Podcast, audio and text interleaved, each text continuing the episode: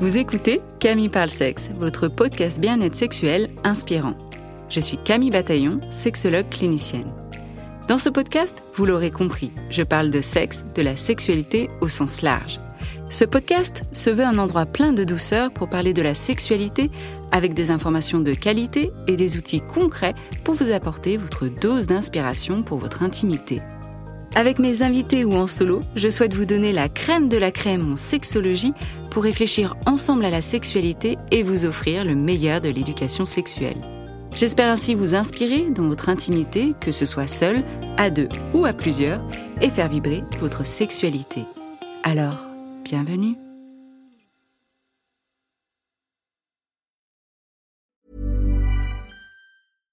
Flexibility is great. That's why there's yoga. Flexibility for your insurance coverage is great too. That's why there's United Healthcare Insurance Plans. Underwritten by Golden Rule Insurance Company, United Healthcare Insurance Plans offer flexible, budget friendly coverage for medical, vision, dental, and more. One of these plans may be right for you if you're, say, between jobs, coming off your parents' plan, turning a side hustle into a full hustle, or even missed open enrollment. Want more flexibility? Find out more about United Healthcare Insurance Plans at uh1.com. Say hello to a new era of mental health care. Cerebral is here to help you achieve your mental wellness goals with professional therapy and medication management support. 100% online. You'll experience the all new Cerebral Way, an innovative approach to mental wellness designed around you. You'll get a personalized treatment plan from a therapist, prescriber, or both in a safe and judgment free space. Your cerebral therapist or prescriber will outline a customized plan with clear milestones along the way so you can get to feeling your best. With Cerebral, you're not alone in your mental health journey. We're here to empower you to live a fulfilling life. So take that first step towards a brighter future and sign up today at cerebral.com slash podcast and use code ACasts to get 15% off your first month. Offer only valid on monthly plans. Other exclusions may apply. Offer ends July 31st, 2024. See site for details. Bonjour tout le monde. Aujourd'hui, dans cet épisode, je reçois Emmanuel Duchesne, qui a été une des premières personnes avec qui j'ai échangé lorsque je me suis intéressée à la sexualité de pleine conscience. Mon intention pour cet épisode est que vous découvriez un peu plus ce qui se cache derrière le slow sex.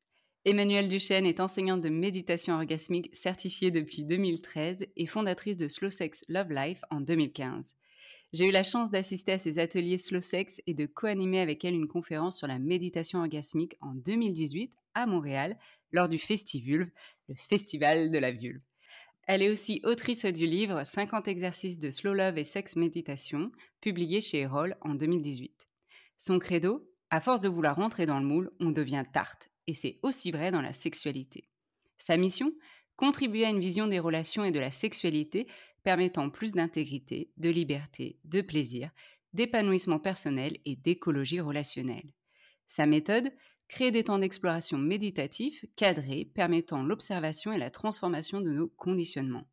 Ils impliquent le non-jugement, la curiosité, la communication et sont inspirés et intègrent des principes de la pleine conscience, la méditation orgasmique, du mouvement de sexualité positive et du slow sex. Emmanuel, bienvenue. Merci Camille. Alors tout de suite, je veux rebondir sur ton credo qu'on voit un petit peu de partout, mais pour moi, tu as été une des premières, je l'ai entendu depuis des années et tu le répètes, c'est à force de vouloir rentrer dans le moule, on devient tarte et c'est aussi vrai dans la sexualité. Alors comment on peut éviter de devenir une tarte? Wow, comment éviter de devenir une tarte dans sa sexualité? Ah, c'est une énorme question que tu me, comment, tu me, tu me poses pour commencer là. Euh, Waouh euh, Et ben en fait, c'est euh, un des outils que je peux proposer, que je suis sûre que tu proposes aussi. C'est régulièrement, régulièrement de se poser la question de est-ce que je suis en train de faire ce que je désire? Qu'est-ce que je ressens là maintenant tout de suite? Est-ce que ça me convient? Est-ce que j'ai dépassé une limite? Est-ce que je suis en train d'essayer de faire plaisir à l'autre plus qu'à moi-même? Euh, Et en fait, ce qui se passe, c'est que dans la vie en général et en particulier dans la sexualité pour plein de raisons qu'on pourra euh, élaborer, expliquer, on a des automatismes, on a des réflexes.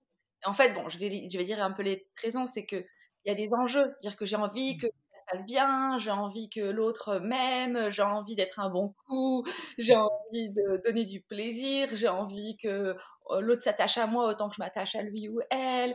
Et du coup, tous ces enjeux, bah, ça nous stresse, ça crée de l'anxiété. Et du coup, bah, automatiquement, on va vers nos réflexes, vers le, ce qui est connu en fait. Et dès qu'on va vers du connu, on va vers répéter des schémas, mmh. imiter, se rassurer avec des choses qu'on a déjà vues, entendues, etc. Plutôt que d'être fidèle à soi-même et s'écouter et du coup communiquer aussi avec l'autre. Bah moi, ce dont j'ai envie, c'est ça. Ce qui me ferait plaisir, c'est ça. Ce que je ressens, c'est ça. Voilà. Génial. Ouais, donc tu parles vraiment de, fidélité à soi-même. J'aime beaucoup ce que tu as dit là. Et du coup, ce que tu parlais aussi, cette anxiété, vouloir plaire, etc., ça, résume vraiment ce qu'on parle quand on parle de l'angoisse de performance. Et donc, quand on est dans cette angoisse, dans cette anxiété, tu dirais qu'on est plus fidèle à soi-même et qu'on essaye de faire un petit peu ce qu'on ce qu'on attend de nous? Ben, En tout cas, ce que je... Oui, et mmh, disons que c'est le... Ben, c'est un peu une, une, une réaction de trauma léger. C'est-à-dire qu'en fait, tu sais, on se, en anglais on dit de freeze, on mmh. se fige en fait. Et du coup, quand il y a ce stress, cette anxiété qui est là, euh, on a pu, on n'est plus autant en conscience. Mmh. On est en mode automatique, il y a des légers figements et on est en pilote automatique sur plein de choses en fait. Donc quand on se fige, on peut pas être vraiment dans de la pleine conscience ou on peut par exemple avoir aussi cette conscience de ah là je suis dans ce comme tu disais ce, petit trauma là je me fige et j'ai conscience de ça et qu'est-ce que je peux faire? Et souvent les gens peuvent avoir conscience de ça mais ne savent pas quoi faire donc restent dans ce dans ce, state d'être figé quoi. C'est ça, tout à fait. Mmh. Bon alors euh, la pleine conscience pour moi elle est un outil qui peut nous aider à en sortir, c'est-à-dire que et puis surtout, enfin, je veux dire, euh, comment dire, ne, ne, vous mettez pas de la performance là-dessus, en fait, pour sortir du... ah oui, on va pas rajouter euh, une angoisse de performance et la rajouter par une autre angoisse, quoi. C'est ça. En fait, ce que je veux dire par là, c'est que dans mon expérience, c'est un passage un peu obligé. C'est-à-dire que j'aurais pas pu me sortir de, de ces moments de figement sans en avoir déjà vécu avant et d'avoir pu à chaque fois mieux le comprendre, mieux l'observer et du coup à chaque fois me dire ah la prochaine fois du coup, je voudrais réagir comme ça. Et en fait, mmh. pour moi, euh, il y, a, plusieurs voies possibles, mais une des voies que j'ai utilisées, c'est d'anticiper, de me dire ah la prochaine fois que ça m'arrive, en fait, c'est de me projeter dans une situation comme ça pour trouver les options, toutes les portes de mmh. sortie que je peux trouver. Mais euh, malheureusement, je pense que, enfin moi, j'ai fait un témoignage récemment euh, en vidéo sur mon compte Instagram au niveau des, du viol conjugal et du viol pendant le sommeil.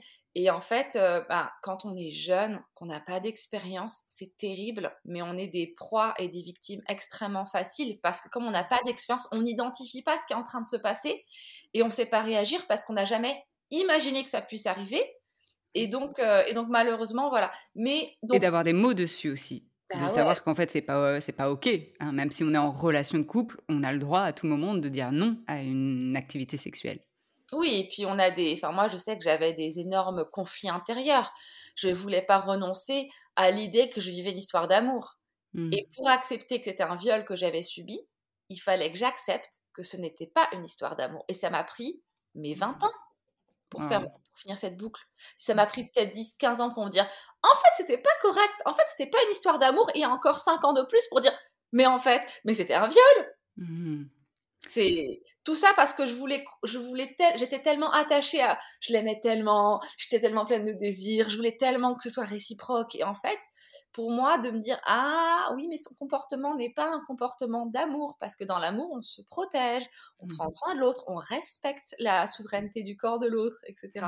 Et je m'égare. Oui, mais ça, mais c'est intéressant quand même parce que tu vois, ça, c'est des discours, qu'on entend peut-être plus aujourd'hui, que ça, c'est pas OK, que bien sûr, on peut aimer une personne, mais il y a quand même des red flags, hein, ce qu'on appelle aujourd'hui les drapeaux rouges. Mais comme tu disais, ça t'a pris plusieurs années et parce que aussi, il y a 10 et même 5 ans, il y a 5, 10, 15 ans, on ne parlait pas vraiment de ça, donc c'était encore plus dur d'identifier, de nommer ce que tu vivais et aussi d'être légitime dans, ton vécu aussi. et je voulais revenir aussi sur ce que tu disais, d'anticiper. En fait, aussi, je vois vraiment une différence entre les personnes qui ont conscience dans, quoi elles sont enfermées, on va dire, et de se dire, OK, la prochaine fois, je vais tout mettre en œuvre, je, garde ce positivisme dans je vais m'en sortir, versus les personnes qui vont tout de suite être est peut-être anxieuse par rapport à ça et se dire en fait j'y arriverai jamais et ça va tout le temps se reproduire et je suis presque incapable et je suis figée hein, dans cette expérience parce que je suis incapable de trouver des ressources. Mmh. Complètement. Ça c'est ce qu'on appelle le collapse. On s'effondre sur soi-même en fait. On trouve pas le ouais on se laisse complètement tomber face à des choses difficiles et bon c'est un sujet vaste que j'ai envie d'explorer parce que c'est je suis confrontée à ça aussi dans, dans plein de moments.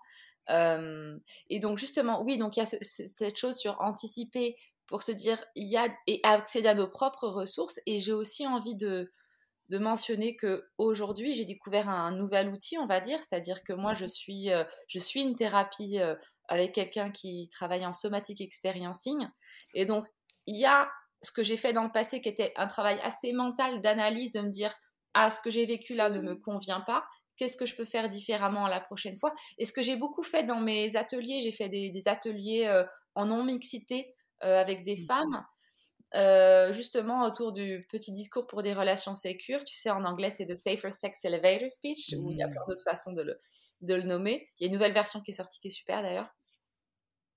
Et du coup, bon, bah, il y, y, avait tout plein de recommandations, plein de choses, on pourra développer si tu veux.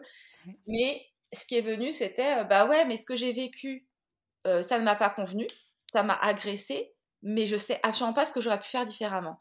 Et là, ce qui était génial, c'est d'utiliser l'intelligence de groupe mmh.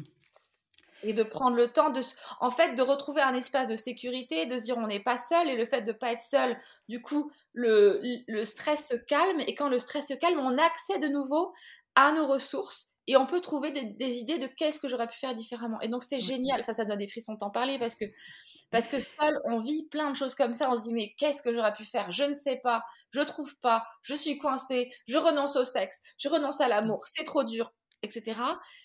Et là finalement ensemble, euh, on trouve des, façons différentes de réagir.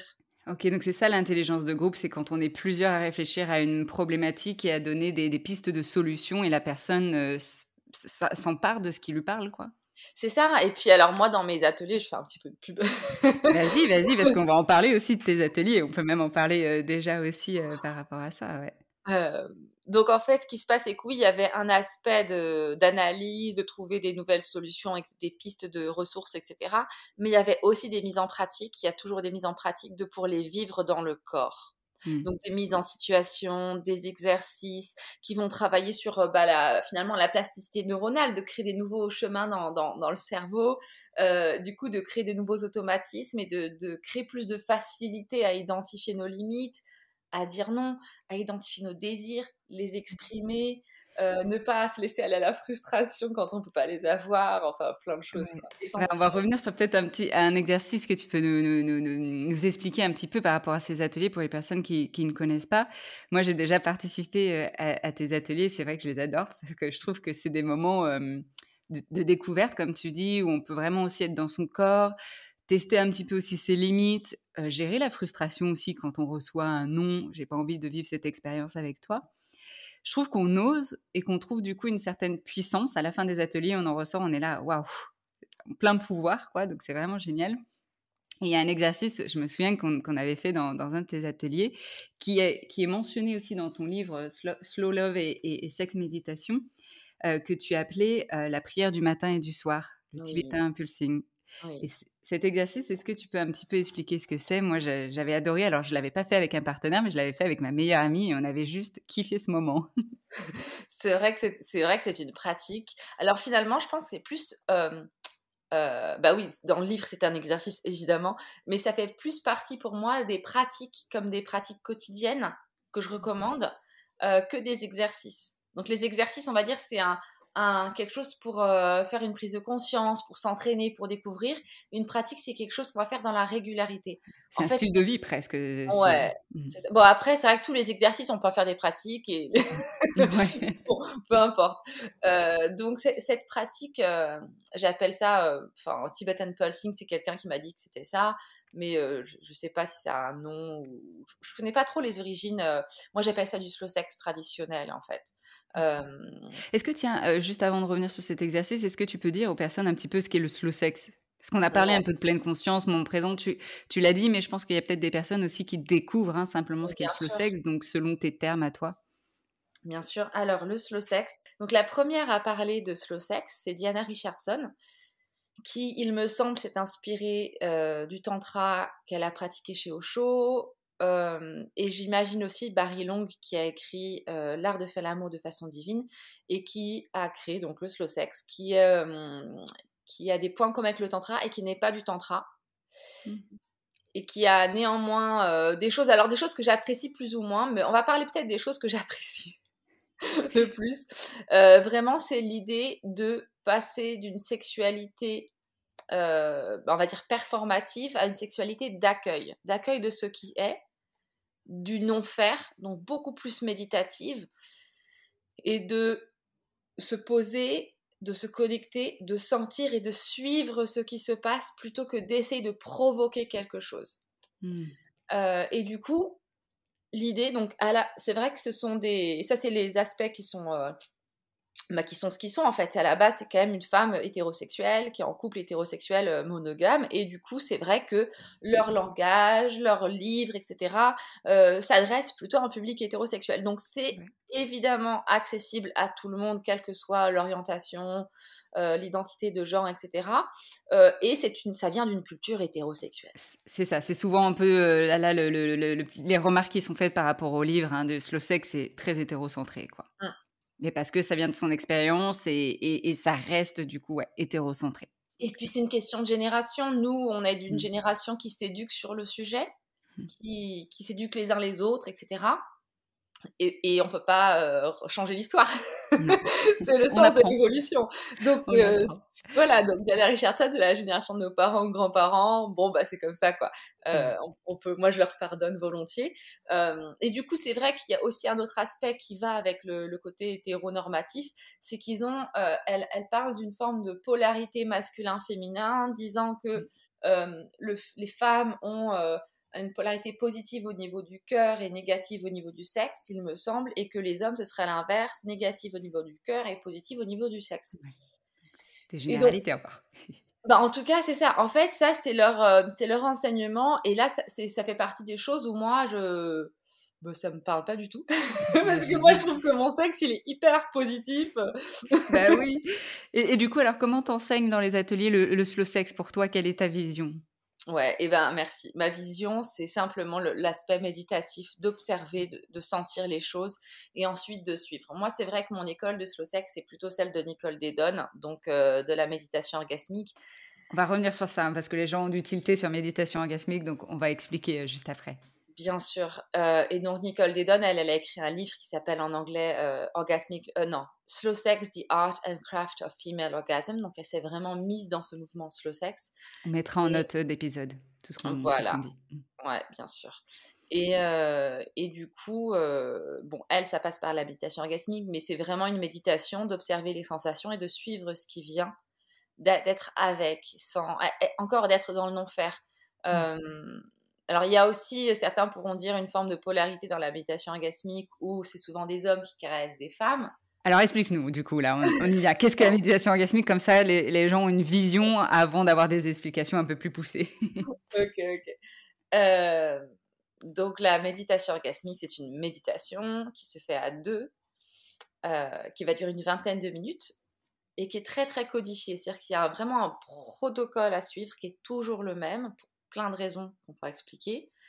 Et donc, c'est une personne euh, qui caresse le clitoris de l'autre. Donc, il y a une des deux personnes qui doit avoir un clitoris hmm. et l'autre qui va le caresser pendant 15 minutes, euh, sans que ce soit pour faire plaisir, sans que ce soit érotique, sans que ce soit euh, pour faire jouir, sans que ce soit dans un esprit de séduire. Alors, c'est quoi le but? Les gens doivent se demander là. Eh ben, ouais, eh ben, j'ai envie de vous dire, expérimentez, vous verrez.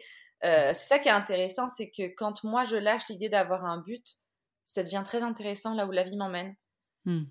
Euh, mais en l'occurrence, le... il y a quand même un... C'est un paradoxe. Alors ça, j'adore parce que j'ai passé des années des années à essayer de réfléchir dessus pour essayer de le réconcilier, ces, deux idées qui semblent opposées. Euh, en méditation orgasmique, on dit qu'il n'y a pas de but et en même temps, on recherche la résonance. Alors, ce que j'entends par résonance, c'est aussi ce qu'on peut, on peut parler de euh, cohérence cognitive. C'est peut-être un mot que les gens connaissent davantage. mais si tu peux détailler, ouais. Bien sûr, la cohérence cognitive, c'est quand euh, ce que l'on perçoit, on va dire, au niveau des sensations corporelles, enfin ce qu'on perçoit avec nos corps, nos sensations, ce que l'on capte au niveau mental euh, et émotionnel, tout est aligné. Et donc, mmh. parfois, euh, il y a des gens qui disent, je sais pas, des fois, tu vois quelqu'un, tu dis, mais non, tu as l'air en colère? Et l'autre va dire, mais pas du tout, je suis pas en colère. Ça crée de la dissonance cognitive. Toi, tu ressens la colère de l'autre et l'autre, il va, il va la nier. Et en méditation orgasmique, on cherche à être euh, en lien, euh, en accueil, être avec ce qui est. Et du coup, si c'est de la colère qui est là, on va accueillir la colère. Si c'est de la tristesse, on va accueillir la tristesse. On revient sur l'accueil, comme tu disais un petit peu au début. Hein. Exactement. Et du coup, de d'accepter ce que l'on ressent, ça crée de la cohérence et quand on est deux personnes à être en cohérence, ça crée de la résonance. C'est vraiment, vraiment comme, euh, moi j'utilise beaucoup la métaphore des ronds dans l'eau, je jette un caillou et ça fait des ronds qui se répandent. Et eh bien en fait, en méditation orgasmique, c'est la même chose, c'est-à-dire que quand on est euh, aligné en cohérence, les choses vont nous traverser. Mmh. Et vont traverser les deux partenaires de la même façon. Et donc, cette pratique, quels peuvent être les bénéfices Déjà, est-ce que ça se pratique? Alors, je fais exprès de te poser des questions. Moi, je connais un petit peu parce que je suis coach aussi en méditation orgasmique. Mais quels sont les bénéfices pour les personnes qui, qui, souhaiteraient, euh, du coup, pratiquer la, méditation orgasmique? Comment on commence Si on veut être formé Comment ça se passe un petit peu? Et euh, aussi, ce qu'il faut avoir euh, un ou une partenaire Bien sûr, merci. Alors, les bénéfices. tu me rediras au fur et à mesure les différentes. Oui, j'ai posé trop de questions d'un coup, c'est pas bien. non, ça va. Les bénéfices, bah, c'est une bien meilleure connexion à son corps. Qui dit meilleure connexion à son corps Ben, fatalement euh, plus de plaisir parce que le, mmh. plaisir il est dans le corps bien sûr on peut avoir du plaisir euh, psychologique du plaisir mental euh, mais on peut l'avoir dans d'autres domaines que la sexualité la sexualité ça se vit beaucoup avec le corps quand même mmh. pas forcément exclusivement mais donc cette pratique elle peut aider les gens dans leur sexualité pour justement être plus en conscience de ce qui se passe dans leur corps dans leurs sensations complètement. Et aussi, bien sûr, dans tous les domaines de la vie, d'être plus connecté à son corps, ça aide énormément. Euh, le corps nous envoie des messages tout le temps et ça peut nous indiquer, euh, ça peut nous guider dans la vie, ça peut nous aider à, nous ajuster, à ajuster nos, directions de vie, à savoir réagir dans de meilleurs délais. Donc c'est vrai que euh, il y a beaucoup de parallèles, moi je trouve, entre la méditation orgasmique et tout, ce qui est autour du trauma.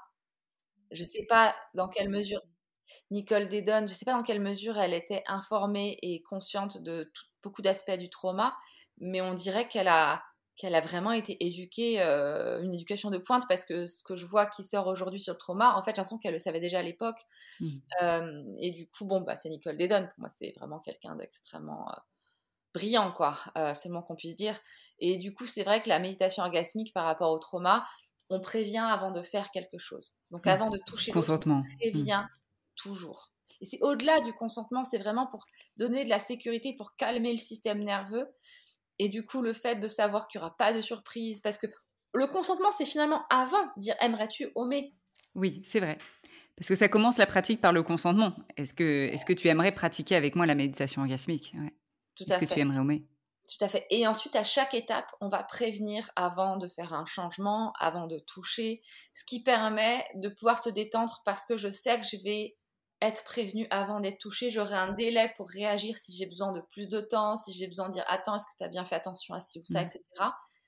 Et pour visualiser les personnes, hein, la personne qui, a un clitoris est allongée sur le dos et mmh. euh, la personne qui caresse est sur le côté.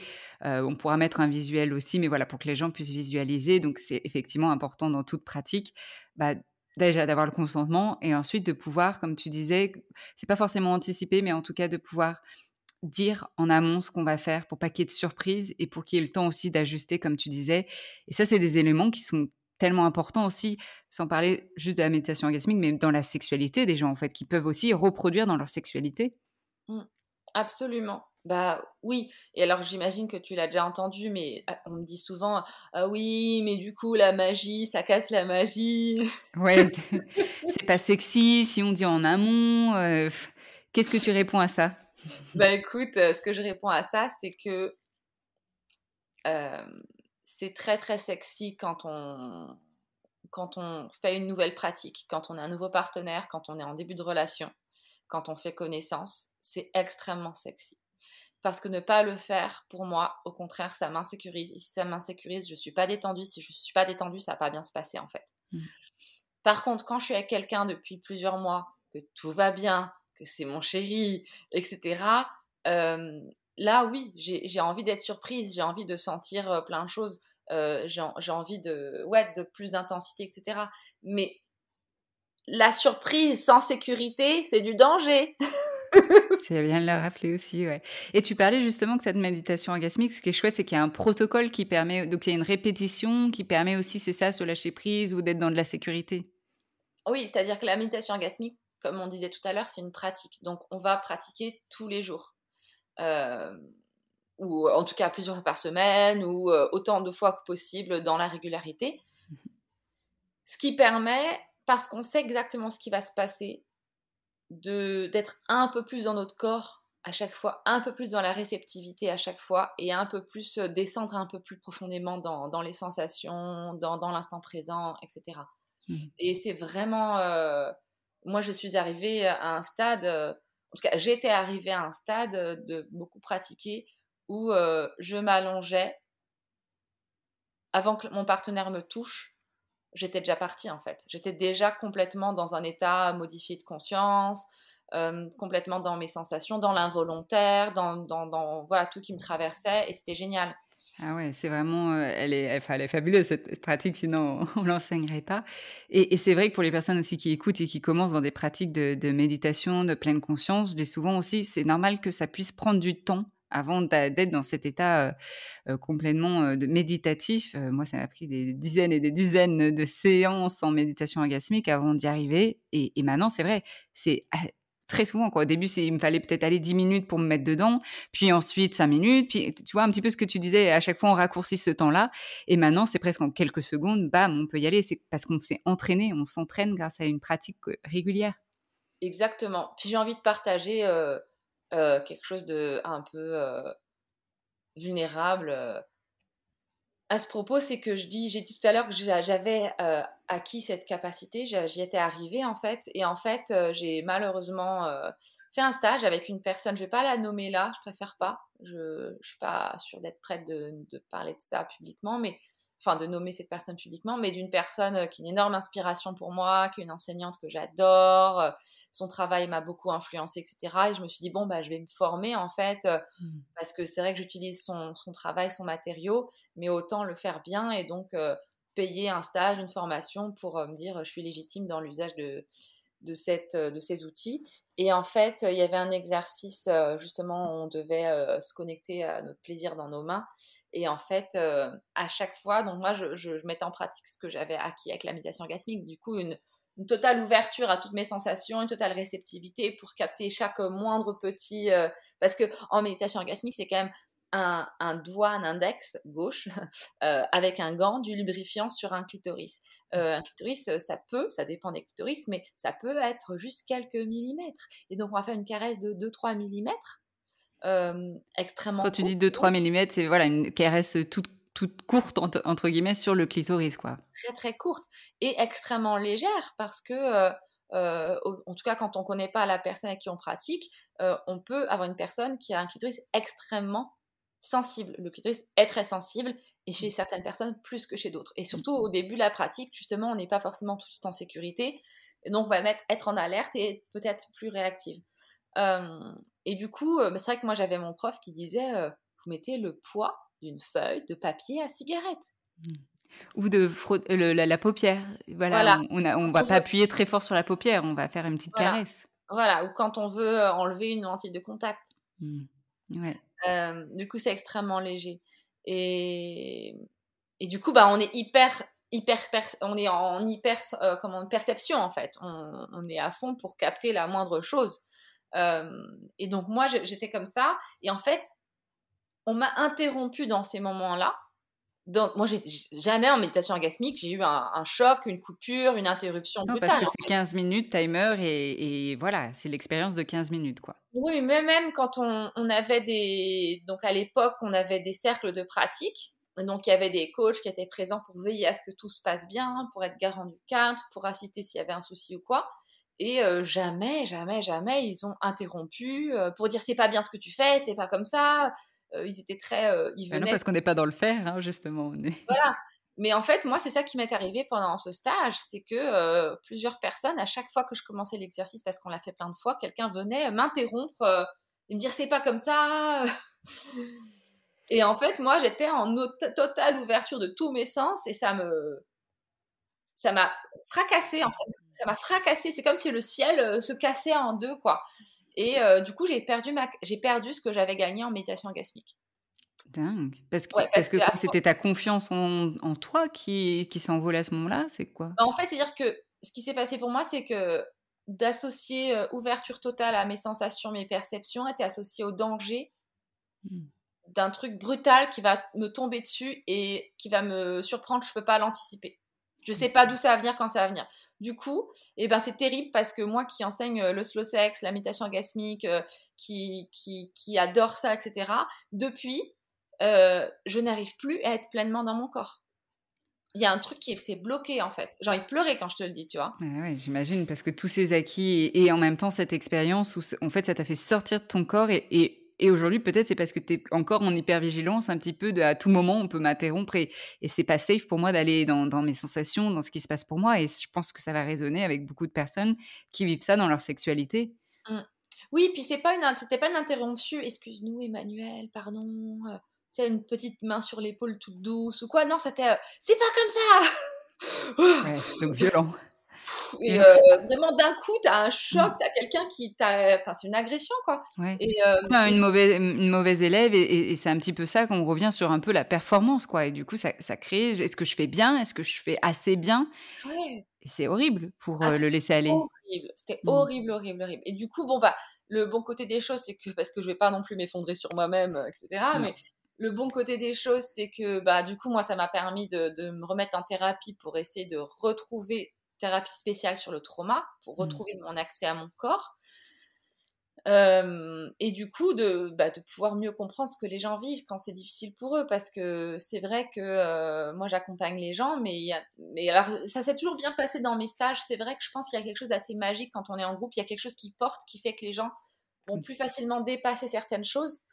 Euh, n'empêche, oui, dis-moi. Oui, j'allais dire justement qui vient à tes ateliers, pour qui euh, ça s'adresse euh, et, pour quel, ouais, pourquoi on viendrait à tes ateliers, qu'est-ce qu'on peut en, retirer, en bénéficier?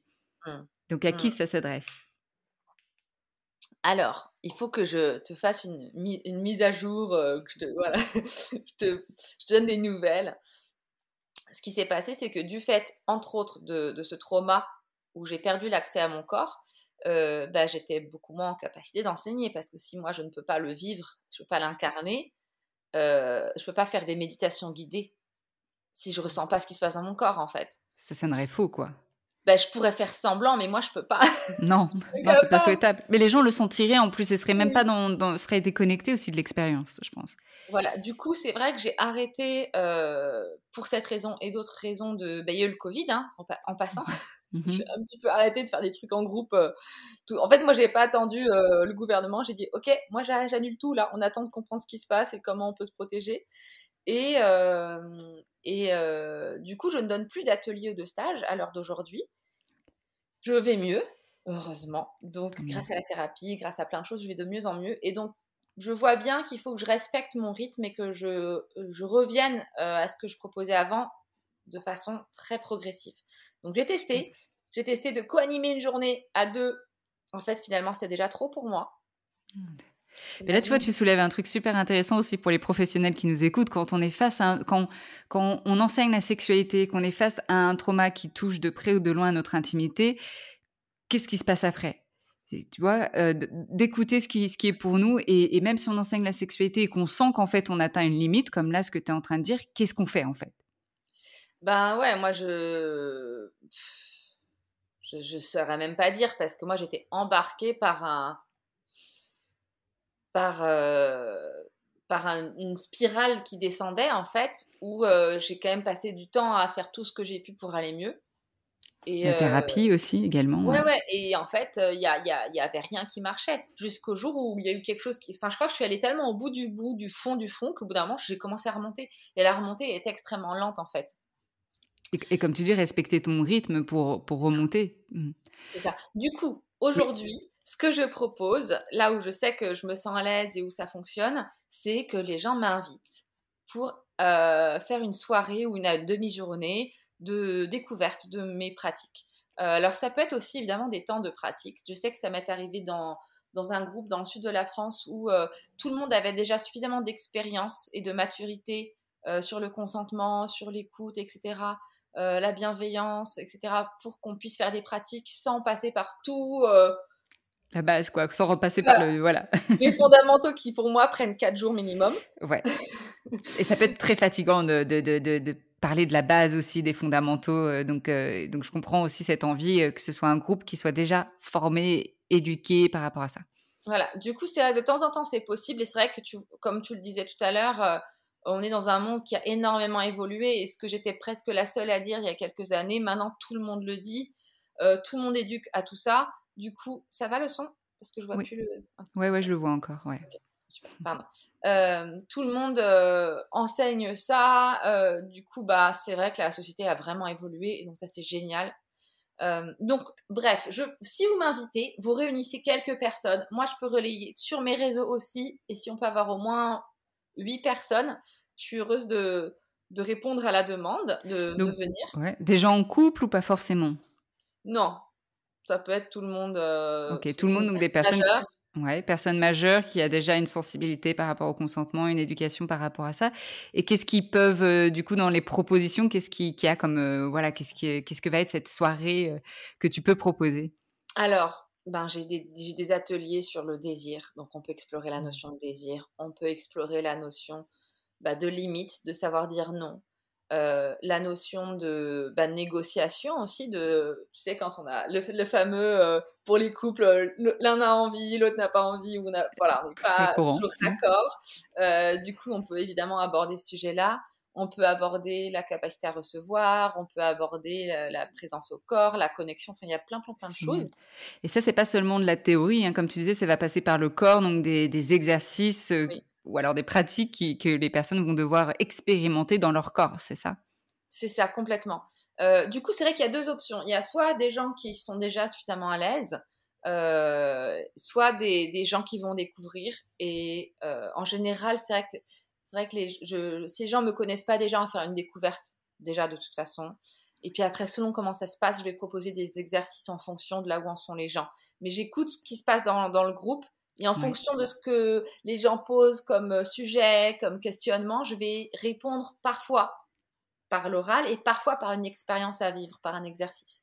Et donc quand je sens que ce sont des gens qui, oulala, là là, euh, ça fait beaucoup, ben on va être avec des pratiques, des exercices du bout des doigts. Donc les gens, ils vont rester sur leur chaise, ils vont même pas se déplacer, ils vont toucher le bout des doigts l'un de l'autre euh, ou faire avec soi-même. Enfin voilà, on reste habillé, des pratiques extrêmement simples et pour et pour autant profondes et qui vont vraiment avoir un impact. Et puis ensuite, si les gens sont très à l'aise, et eh ben on peut euh, faire des plein plein d'autres choses en fait. Et c'est intéressant aussi ce que tu dis sur rester habillé parce que souvent aussi il y a la croyance des personnes qui ne connaissent pas du tout le slow sex et qui se disent bah, dans les ateliers on est nu ou à moitié nu, on se caresse les zones, la zone génitale, etc. Alors que pas du tout. Tu parlais du bout des doigts, qu'on est assis sur sa chaise, qu'on reste habillé. Donc ça, ça permet aussi de rassurer, comme tu dis, les, les, personnes qui ne connaissent pas trop ou même qui connaissent mais qui veulent y aller euh, mollo mollo tu es vraiment à l'écoute des du rythme du groupe et de, individuel aussi de chaque personne? Alors oui et non. Je, je, serais ah, de ton expérience à toi parce qu'en fait, même en, précisant qu'il il y a le consentement, qu'on reste habillé, que ça va pas être, comme on dit, impliquant, etc.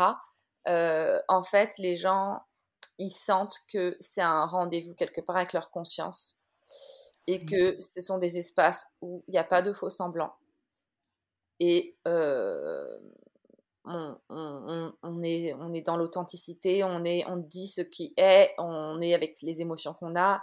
Et c'est un peu des espaces où, où moi, je, ma façon de faciliter fait qu'il n'y a pas d'espace pour des masques, en fait. Oui. Juste pas, ça marche pas. On n'est pas dans des conventions sociales, on n'est pas, on est là pour. Donc même si on garde nos vêtements, euh, et même, même si les gens, parce que évidemment, je fais, des, je fais aussi des conférences ou des espaces où même les gens ne sont. Y a, ils n'ont pas besoin de parler en fait. C'est ceux qui lèvent la main, les autres ils peuvent vraiment juste écouter. Enfin, je fais tout pour que ce soit le plus accessible possible. Mais même là, il y a des informations que les gens vont entendre qui vont justement toucher quelque chose en eux. Et ça, ils mhm. peuvent pas se protéger de ça.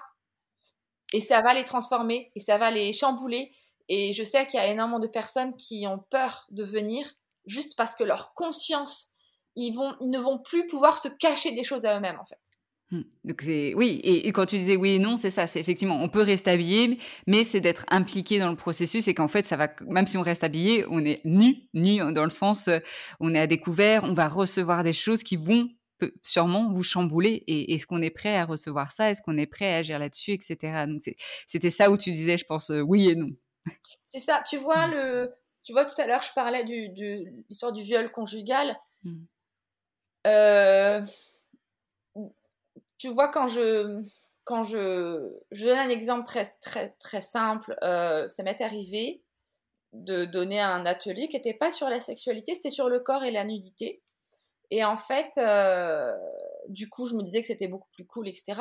Mais c'est vrai qu'avant d'aborder la possibilité de se mettre nu, je voulais être sûre que tout le monde était capable de dire non, je ne suis pas à l'aise, je ne veux pas, parce que l'idée, c'était pas de se mettre nu, c'était le chemin et mmh. puis de s'arrêter quand c'était juste pour nous. Et c'est vrai que la nudité de l'autre euh, sans consentement n'est pas quelque chose qui est correct dans notre culture parce que la, la nudité n'est pas une convention euh, sociale chez nous. C'est pas culturel même non plus euh, d'être dans des endroits publics nus, pas trop. Voilà. Donc, donc on le fait qu'avec du consentement. Voilà, donc dans des espaces dédiés ou avec le consentement des personnes, mais les, les personnes doivent être capables de dire oui ou non, sincèrement. Ça, c'est intéressant ce que tu dis. Donc aussi, ça peut rassurer les gens parce que des fois, même dans la sexualité ou dans les ateliers, c'est je veux pas aller plus loin parce que j'ai peur qu'en fait ça me dépasse, que je un peu comme ça, euh, j'ai activé quelque chose et après en fait je, perds le contrôle et ça, ça fait peur et, et les gens du coup préfèrent s'arrêter avant même de tester. Comment tu t'assures que les personnes aient la capacité et la, possibilité de dire non et de donner en fait leur, consentement? Ouais, bah, juste je vais finir ce que je disais juste avant. Euh, et du coup, avant d'aborder l'idée de la nudité, j'ai fait un exercice pour, pour être sûr que les gens sachent dire non. Et donc un entraînement à dire non. Et, euh, et peut-être deux, trois exercices parce que c'est jamais suffisant de toute façon. Euh, et quand j'ai énoncé l'exercice, il y a une femme et j'ai dû l'accompagner dehors parce qu'elle n'était pas bien. Et c'est ça que je veux dire dans les ateliers et les conférences et tout ce que je peux faire, c'est qu'en fait, de voir quelque chose qui finalement est juste, ça leur montre à quel point elles ne l'ont pas vécu dans leur vie. Et ça, c'est un choc pour leur conscience et leurs émotions. Et c'est ça qui fait peur aux gens. C'est, c'est pas, parce qu'en fait, moi, je sais que dans les espaces, il y a des espaces euh, sex positifs ou des espaces libertins ou des espaces, il y a plein d'espaces où les gens vont vivre de la sexualité. Même si on est nu et qu'il y a de la vraie sexualité euh, toute crue, toute réelle, toute euh, vraie dedans, ils ont beaucoup moins peur que de venir chez moi. Ah, mais oui. Et ça m'a donné le frisson quand tu as dit la phrase avant par rapport à ça. En fait, c'est, c'est des fois de prendre une claque en réalisant que, waouh, en fait, ça, c'est pas OK. Pourtant, je l'ai vécu depuis ces dernières décennies. Et, et, là, qu'est-ce que je fais maintenant que j'ai conscience de ça aussi Et cette peur de saut dans l'inconnu? Exactement, ça veut dire que, waouh, en fait, j'ai du boulot pour réussir à le mettre en place parce que maintenant que je vois, que je le ressens, je ne pourrais plus le tolérer en fait. Et donc, puisque je ne peux plus le, tolérer parce que je ne pourrais plus faire comme si, si rien ne s'était passé, euh, bah, je suis obligée moi de me mettre à jour pour réussir à, intervenir. Et du coup ça va forcément imagine-toi enfin ça ça imaginez-vous ça va transformer les relations avec la famille. Ça bouscule tout. Ça je peux le dire ça bouscule tout. C'est quand on fait euh, ce genre d'atelier ou même du développement personnel il y a tout qui est remué. Et donc euh, évidemment la famille aussi la place des uns et des autres sa propre place dans une relation qui on est etc ça chamboule tout quoi. Et ça fait peur Exactement. Donc, euh, donc euh, voilà, c'est pour ça que les gens ils ont peur de venir. alors, comment on pourrait rassurer justement euh, Alors, tu, l'as dit hein, à travers ces différents outils, mais est-ce qu'il y aurait, voilà, si quelqu'un nous écoute et se dit, bah, je suis exactement dans cette situation, je sens qu'il y a quelque chose au fond de moi et que si je vais dans ce genre d'atelier, je vais découvrir un peu plus ce que c'est et j'ai peur comment on peut rassurer cette personne-là pour quand même venir dans ces ateliers parce que c'est super bénéfique? Ben Moi, j'invite tout le monde à passer un coup de fil, en fait, de prendre rendez-vous avec moi, prendre 15 minutes. Euh, bah, plus d'ailleurs. Moi, c'est vrai que je donne, j'offre 15 minutes gratuites, mais ça peut dépasser. Euh, si ça dépasse, ça dépasse, il n'y a pas de souci pour faire connaissance en fait. Super, on mettra le lien du coup aussi euh, pour prendre les 15 minutes d'appel. Mmh. Yes, génial, merci. Et du coup, ça permet déjà de faire connaissance, de savoir avec quoi les gens viennent. Et moi, je peux leur dire, bon, avec ce que tu me dis là, j'ai l'impression que ce qui serait plus adapté, ce serait des consultations en privé en coaching, mmh. tu vois, en thérapie, en sexothérapie ou quoi, euh, ou avec d'autres, tu vois, d'autres gens, je dis, bah, peut-être que tu devrais, je te, conseille plutôt de travailler sur tes traumas avec un thérapeute spécialisé dessus et de revenir vers moi plus tard. Euh, voilà. Donc tu personnalises déjà l'accompagnement presque en fait. Hein. Même que ce soit avec toi ou que tu recommandes, c'est déjà personnalisé, c'est déjà accompagner la personne dans son processus. C'est ça. En fait, euh, moi le, le, le, truc c'est que je Enfin, il y a des gens qui mettent des années, des années, des années à tourner et ne pas venir, et puis finalement ils viennent un jour. Et puis d'autres qui, qui, où j'ai envie de leur dire, mais non, mais prends le temps. tu veux faire des étapes intermédiaires, il n'y a pas de souci. ouais. Mais exactement, c'est comme on dit aussi en, sexothérapie, c'est ok de faire euh, une séance et puis de revenir dans quelques mois, quelques années. C'est génial, c'est le processus en fait pour moi. Donc encore une fois, les étapes, vous les prenez comme vous, les, comme vous voulez, comme vous pouvez. Et, euh, et le tout, c'est d'être sur ce cheminement-là. quoi. Voilà. Euh, du coup, pour rassurer, en fait, je, dirais, il y a moyen de faire des choses sur mesure, d'aller trouver c'est quoi qui est le plus juste pour vous aujourd'hui, qui va faire que vous allez vous respecter, vous n'allez pas griller les étapes, vous n'allez pas aller trop vite, trop fort, etc. Et vous allez euh, déconstruire parce que finalement c'est du déconditionnement et de la déconstruction de plein de schémas qu'on a acquis euh, sans forcément le vouloir, sans savoir même qu'on les a intégrés. Et euh, démanteler tout ça, ça doit se faire avec douceur. voilà.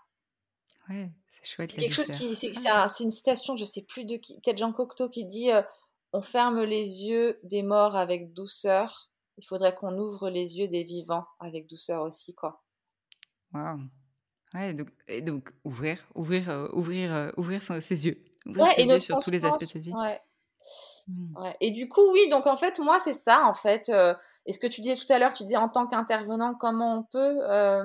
Bah, C'était intéressant ce que tu disais et, vulnérable de le partager, merci, sur en tant qu'intervenante, en tant que thérapeute, en tant que professionnel, quand on travaille dans la sexualité et que à un moment de notre vie, on a vécu quelque chose de traumatique au niveau intime et sexuel. Bah, il se passe ce raisonnement-là que tu dis où tu te rends compte qu'en fait, tu peux peut-être plus faire les mêmes choses qu'avant, ou en tout cas plus, plus à ce moment-là, et qu'est-ce que tu fais quoi? Comment tu peux être aidé, accompagné? Alors il y a la thérapie comme tu disais, mais ça chamboule. Bah oui, enfin moi je, enfin là, vraiment au niveau pratico-pratique très euh, concret, euh, moi j'ai la chance, tu vois, d'avoir mon petit livre, d'avoir publié, donc c'est vrai que tous les mois de juillet, je reçois un petit peu d'argent euh, grâce aux ventes. Mmh et d'avoir diversifié mes sources de revenus. Donc, tu vois, je vends des objets d'artisanat, euh, les œufs de yoni, les, des clitos, enfin ça, ouais, ça c'est super intéressant. Oula, ça c'est super intéressant. On pourra mettre justement aussi euh, ah. les liens pour les personnes qui veulent euh, acheter, parce que tu avais toujours dans tes ateliers bah, plein de trucs formidables, des vulves qui étaient faits comment C'était fait comment? En tissu, ouais. Ouais, des, des, petites vulves marionnettes. En fait, on peut glisser les doigts à l'intérieur et faire bouger les lèvres. Mmh. Voilà. Et ça, pareil, encore une fois, tu étais une des premières, euh, et ça, c'était euh, du coup vers, 2016, quelque chose comme ça, ou dans tes ateliers, pour moi, tu étais une des premières euh, où je voyais ce genre de choses. Et maintenant, aujourd'hui, il y en a de plus en plus avec Etsy, etc. Mais c'est génial aussi pour bah, l'éducation sexuelle et dans les ateliers de dire, bah voilà, une vulve, c'est comme ça, un pénis, c'est comme ça, d'expliquer, de nommer. De les faire parler. ah oui, donc les marionnettes, ouais, tu les fais parler. Ah ouais. Tu vois, de dire, tu vois, c'est, bah oui, de dire moi, en fait, aussi dire, ben moi, j'aime être touché là, j'aime être touché comme ça, c'est-à-dire qu'au lieu de le faire sur notre sexe, on peut le faire sur un objet euh, intermédiaire, etc. Euh, oui, enfin bref, en gros, moi, euh, ce qui fait que je peux moduler mon activité, c'est que des fois, je vais plus vendre des choses qui me demandent moins de, de d'efforts psychologiques, de présence, de d'empathie, enfin tout ce qui demande pour tout ce qui est demandé pour le coaching et l'accompagnement donc la vente, c'est je vais à la poste, j'emballe mes machins, je mets à l'adresse, donc c'est pas du tout les mêmes compétences. Tu peux être de mauvaise humeur, avoir mal dormi, tu peux le faire, quoi. voilà, c'est ça. Et du coup, euh, quand je suis en pleine forme, bah, je peux accompagner des groupes sur des stages. Quand je suis un peu moins, mais je peux quand même accompagner des gens en privé, en coaching. Et du coup, ce qui, ce qui s'est passé, c'est que j'ai eu du soutien. J'ai eu de, ma famille qui m'a donné de l'argent, j'ai eu des dons de gens qui m'ont... Mmh qui m'ont aidé financièrement, qui m'ont aidé à passer cette période-là. Et, euh, et, heureusement, quoi. Merci, quoi. Génial. Ouais, donc diversifier ses revenus, avoir du soutien pour des phases plus délicates, quoi. Moi, je sais pas comment font les, les psys, en fait, qui n'ont que, qui ne font que cette activité-là et qui font huit séances par jour. Moi, je dis, mais, mais moi, je fais genre, enfin, en coaching, je sais pas comment tu fais, mais moi, je sais que si je fais trois séances de coaching par semaine, c'est bien, quoi. Ah oui. Ah oui, bah moi c'est je mets une limite par jour, c'est quatre quoi par exemple par jour parce qu'après je sais que après mentalement je suis out et je suis plus la, la, meilleure personne pour accompagner les, les, gens donc c'est pas bénéfique. Mais pour revenir sur les psys ou peu importe dès qu'on travaille avec les gens qu'on les accompagne, c'est bien d'avoir une supervision ou d'avoir au moins un groupe avec qui on peut échanger, on peut parler parce que ça peut être lourd des fois. Ah bah ouais. Et donc je voulais terminer cet échange aussi pour que tu nous dises un petit peu si les gens devaient retenir qu'une chose de la sexualité ou de l'éducation sexuelle, qu'est-ce que ce serait pour toi? Non, mais c'est déjà la fin là! Non, mais c'est pas possible. Ah, mais on fera d'autres épisodes, tu sais que j'ai envie de parler de toi avec. j'ai vu que tu faisais des masterclass sur la conscience de l'anus, méditation de l'anus. Donc, on va refaire d'autres épisodes parce que je pense que ça peut intéresser fortement les personnes. Mais oui, oui, on garde un petit un, format assez, court, mais pourquoi pas Ok, c'est vraiment euh, faire connaissance. Et oui, c'est pas moi qui fais euh, la sagesse de l'anus, c'est mon collègue Thomas Rocourt, ok, qui est sexological body worker. Mmh. Et, euh, et, que, que j'ai invité à intégrer Slow Sex Love Life parce que vraiment on est très très proches, on est très alignés et qu'il a une formation. Voilà, euh, c'est vrai que c'est quelque chose qui, qui, est important pour moi d'avoir des formations professionnelles, euh, de travailler avec des gens qui, euh, qui sont formés à faciliter, à accompagner, sensibiliser au trauma, enfin plus que sensibiliser, qui savent comment réagir, qui, voilà, qui ont un système nerveux qu'ils ont travaillé pour être dans l'accueil des émotions, et, etc. et donc Thomas, il est super et je l'assiste, par contre, je l'assiste sur ses, ses retraites Ok. Euh, bon, bah, on en parlera quand même. On, verra de quelle manière, mais il y aura d'autres épisodes où on pourra, parce qu'il y a plein de choses à aborder avec toi aussi. Quoi. Allez, t'as dit deux choses à retenir? Alors, non, une chose. Donc, bien sûr, c'est pas forcément la chose la plus importante, mais celle qui te vient. Je vais te reposer la question et la première chose qui te vient, ok? Si les gens devaient retenir qu'une chose de la sexualité ou de l'éducation sexuelle, qu'est-ce que ce serait? Ça s'entraîne et ça s'entretient. J'adore. Ça s'entraîne et ça s'entretient. Ça va être la phrase clé quoi, de ce podcast. C'est du jardinage. Si tu n'arroses pas, si hmm. tu ne regardes pas. Alors, en jardinage, c'est vrai que moi, je suis plutôt permaculture, il n'y a pas de mauvaises herbes. Mais disons que s'il y a des non-dits, il faut s'en occuper. S'il y a des choses qui sont retenues, qui sont pas traitées, ça va pas être bien, ça va, ça va, ça va pas bien moisir en fait. Ça peut faire du très bon compost, très fertilisant, si on s'en occupe. Mais il faut aller l'emmener dans le tas de compost. Pas rester dans la cuisine, le truc moisi là. J'adore la métaphore, mais génial, génial. Euh, merci beaucoup Emmanuel pour les personnes qui euh, veulent en savoir plus sur toi ou te retrouver. Euh, on va mettre tout ça dans les notes du podcast, comme ça il y aura les petits liens, les liens vers ton livre, vers les ateliers, tout ce que tu proposes. Emmanuel, un grand merci et on se retrouve très vite. Merci à toi Camille. Et voilà, cet épisode avec Emmanuel Duchesne est fini. Qu'avez-vous pensé de notre échange? Dites-le moi avec des étoiles, avec vos commentaires sur vos plateformes d'écoute pour que d'autres personnes puissent bénéficier de ce qu'Emmanuel Duchesne a partagé et de ce que mes invités partagent sur ce podcast. Et si ce que vous avez entendu vous a fait penser à votre ami, à votre voisine, à des patientes ou même à votre partenaire, partagez cet épisode avec un message tout doux. Nous pouvons échanger sur mon compte Instagram Camille Parle Sexe où je partage également des informations sexo, alors n'hésitez pas à me suivre. Dans le prochain épisode, je recevrai Charlotte Tourmente où on parlera ensemble de maladies, handicap et sexualité. Je vous dis à très vite et en attendant de revenir dans vos oreilles, je vous souhaite de belles expériences intimes.